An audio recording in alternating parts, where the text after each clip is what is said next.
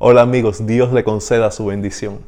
En Mateo capítulo 5 tenemos uno de los mensajes más extraordinarios de toda la Biblia. Es un sermón de nuestro Señor Jesucristo que comienza con las bienaventuranzas, con aquellas cosas que provocan la verdadera dicha en la vida. Jesús dice, bienaventurados los pobres en espíritu, porque de ellos es el reino de los cielos. Hay tres principios generales que se aplican a todas las bienaventuranzas, pero que son una realidad especial en esta que acabo de mencionar. Primero, la búsqueda de la felicidad es legítima delante de Dios. Cada uno de nosotros puede buscar bienestar, placer, felicidad en la vida y tener en ello la aprobación de Dios.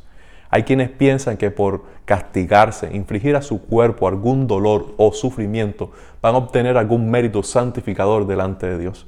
Pero la purificación de nuestros pecados es posible únicamente a través de la fe en Jesucristo y el arrepentimiento de nuestro corazón.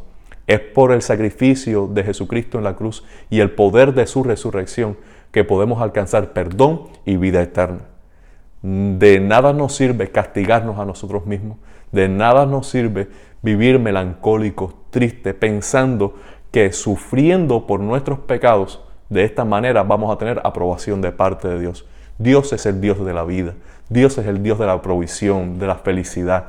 Él quiere bendecirte mientras tú buscas tu bienestar personal, siempre enfocado en Él. Segundo, para nosotros obtener consejos sabios acerca de la felicidad, debemos ir a Jesucristo.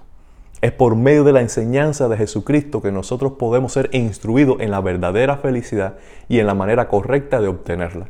Jesús mismo dice, estas palabras les he dejado para que mi gozo esté en ustedes y su gozo sea perfecto. No hay manera que nosotros podamos obtener la felicidad genuina, legítima, que viene de parte de Dios si ignoramos el consejo de Jesús.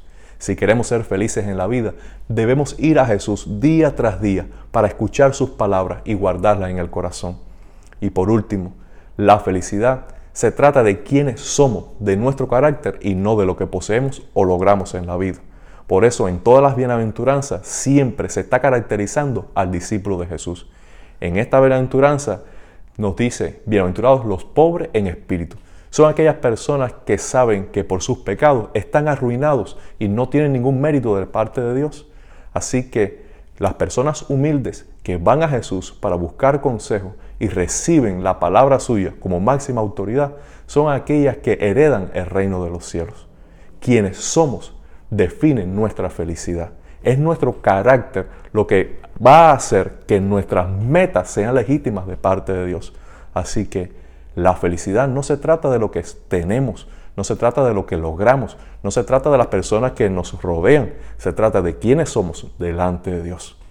La felicidad es genuina, la podemos obtener a través del consejo de Jesús y se trata de quiénes somos delante de Dios y no de lo que poseemos.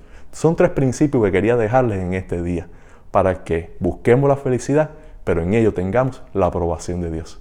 Bendiciones.